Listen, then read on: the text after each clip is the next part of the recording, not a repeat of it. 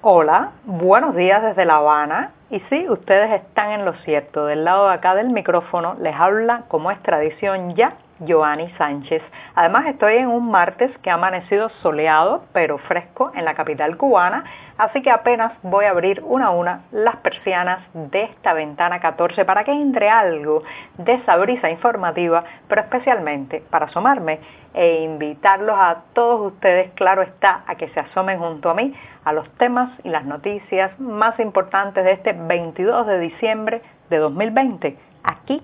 en Cuba. Hoy, hoy voy a hablar del próximo año, sí, 2021, pero sobre todo eh, proyecciones y el costo, el costo político de la pandemia. Bueno, diciendo esto, voy a pasar primero a servirme el cafecito informativo antes de comentarles los titulares del día y sobre todo para que se vaya enfriando el cafecito porque está recién colado, muy caliente todavía, así que lo pongo en la taza, lo dejo refrescarse sin perderlo de vista, aquí pongo la taza frente a mí y mientras tanto les comento los titulares, los temas principales que trataré en este martes. Ya les adelantaba que voy a aventurarme a vaticinar, proyectar, pronosticar el costo político de la pandemia para Cuba. ¿Cómo? ¿Cómo vendrán los años 20?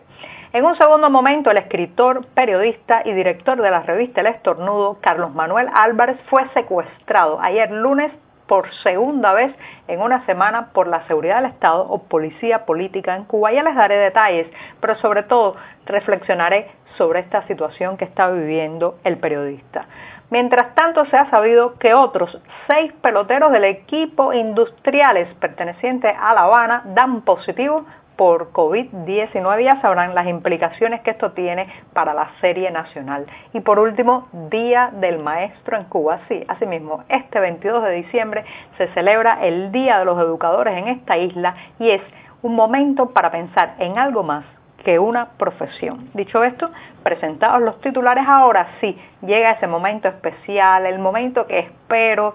para tomarme y compartir junto a ustedes el cafecito informativo que ya se ha refrescado un poco, la mañana está fresca, así que se ha refrescado rápidamente el café, pero eso sí, sigue amargo, sin una gota de azúcar como me gusta a mí y especialmente siempre, siempre necesario. después de este primer sorbito o buchito de café del día, que me da muchísimas energías para seguir en un martes que ya se proyecta como un día bastante intenso editorialmente, pues los invito a las páginas del diario digital 14ymedio.com y allí podrán ampliar muchos de estos temas, la mayoría de estas noticias y ya sabes, si vive en Cuba, tendrá que hacer uso de un proxy anónimo o de un servicio de VPN para saltarse la censura contra nuestro sitio. Me voy con esto a la primera cuestión del día que tiene que ver con el final del 2020. Estamos liquidando literalmente este año, finalmente se está acabando, un año muy difícil para muchos y llega el momento también de proyectar no solamente el 2021, prácticamente toda la década de los años 20 de este siglo que apenas comienza y hay muchas preguntas, muchas dudas, eh, sobre todo cuál será, cuál será el costo social, político, económico que dejará la pandemia en una situación tan frágil como lo que está viviendo Cuba. Así asimismo, estamos acostumbrados, señoras y señores, a que la historia de este país esté repleta de nombres de líderes, caudillos, fechas de batallas, eh, bueno, imágenes de actos oficiales, así que nos cuesta procesar un poco que las páginas dedicadas a este 2020, que reitero, ya se está terminando afortunadamente, bueno, pues las páginas que se le dediquen en un futuro a este año tendrán como protagonista a un personaje microscópico, sí, que hace apenas un año era, con, era un desconocido, era apenas conocido. Se trata nada más y nada menos, como ustedes saben, del coronavirus que está dejando una cicatriz profunda en este país en medio de una situación muy delicada, eh, con la economía prácticamente colapsada, tocando fondo, eh, un deterioro también de la esperanza y las expectativas, un decrecimiento incluso en el sector privado que se ha visto paralizado y eh, es muy poco probable que el Ejecutivo cubano, el oficialismo, el régimen pueda salvarse del rechazo popular derivado de su gestión ante la pandemia. Incluso, aunque los números, las cifras oficiales parezcan que han contenido la situación, lo cierto es que el confinamiento, el reforzamiento de los controles policiales y la represión, la paralización de amplios sectores económicos y también, también los reajustes en el presupuesto estatal que ya de por sí es bastante escaso. Bueno, pues todo eso está generando un torrente de ira social que se expresará en mayor o menor medida durante el 2021 en esta isla. ¿Cómo se expresará? En manifestaciones, en protestas o en un éxodo, en una explosión migratoria, nadie sabe prever, pero ya se están viendo las primeras señales eh, de eh, aumento de esa inconformidad y de ese rechazo popular a la gestión del gobierno. Así que esa carga pesada del decrecimiento económico, de la pérdida masiva de empleos, del desplome del turismo, pasarán factura, sin lugar a dudas, a los que están en el poder en Cuba. Y eh, además de este, de este golpe durísimo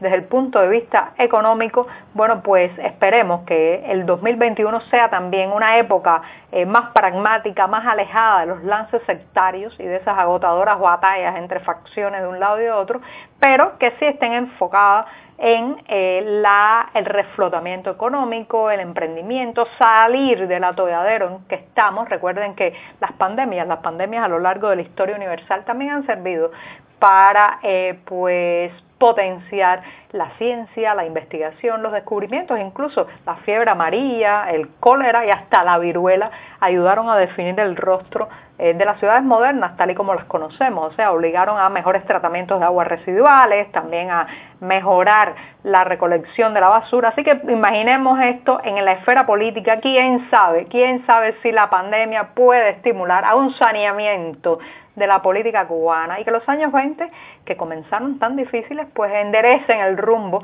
para convertirse, ¿por qué no?, en una era de crecimiento y desarrollo. Haber perdido tanto y a tantos en estos últimos 12 meses nos dará, pienso yo, mayor madurez para actuar cívicamente, ojalá que sí. Y saben qué les digo, me voy con un rayito de esperanza en este tema. Hasta el enemigo más diminuto puede forzar los más grandes comienzos. Ojalá, ojalá que 2021 ese comienzo, comienzo, pero ¿saben de quién depende? No depende del virus, no depende de una enfermedad, no depende de una vacuna, depende de nosotros los ciudadanos cubanos. Bueno, me he extendido un poco, así que me voy a dar el segundo buchito de café del día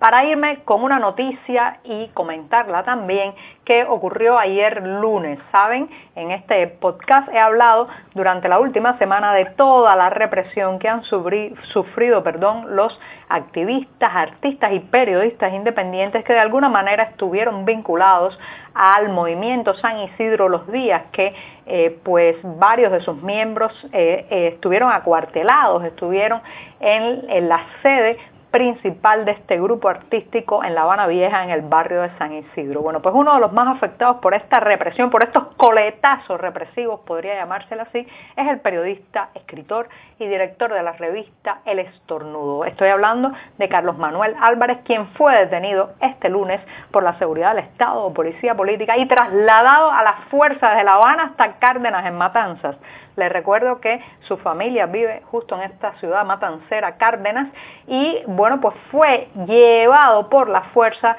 un arresto bastante violento que le causó eh, heridas en los brazos, arañazos y todo. Bueno, pues eh, lo llevaron a la fuerza en contra de su voluntad, lo metieron en un vehículo sin decirle a dónde iba y eh, lo trasladaron hacia el municipio donde reside su familia. El escritor denunció, una vez que ya pudo pues salir de ese cerco policial, denunció, denunció que intentaban imponerle una muerte civil absoluta y que eso iba más allá de detenciones, eh, sino que tiene que ver con la formalización, fíjense qué frase más buena, la formalización absoluta de la cárcel en todo el territorio nacional. Esto fue una transmisión en vivo a través de la red social Facebook, donde, reitero, Carlos Manuel Álvarez eh, denunció la situación que estaba viviendo. Pocas horas después hemos sabido que decidió por su propia voluntad y ejerciendo su derecho ciudadano, regresar a la capital cubana, así que hay que estar pendientes de este hombre porque puede ser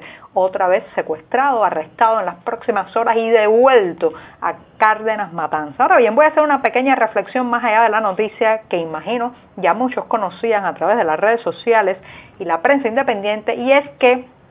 Esto que está ocurriendo con Carlos Manuel Álvarez, señoras y señores, no es nuevo en este país. Esto ha tocado por décadas a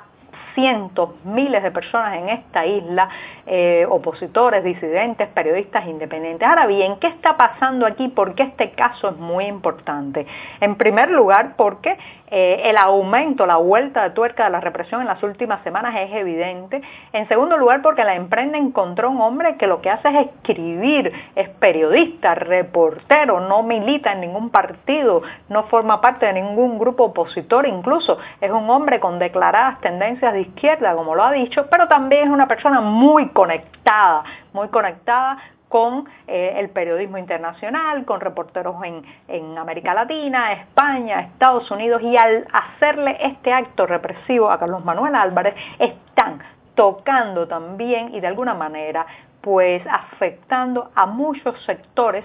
que hasta ahora han sido bastante tibios en pronunciarse contra la dictadura cubana. Sí, eh, escritores, periodistas, reporteros entidades e instituciones que han sido muy comedidos a la hora de pronunciarse cuando los reprimidos son opositores, disidentes y eh, ciudadanos eh, que no tienen el historial y la importancia de Carlos Manuel con varios libros publicados. Así que este mensaje represivo está tocando, reitero, a sectores que ahora mismo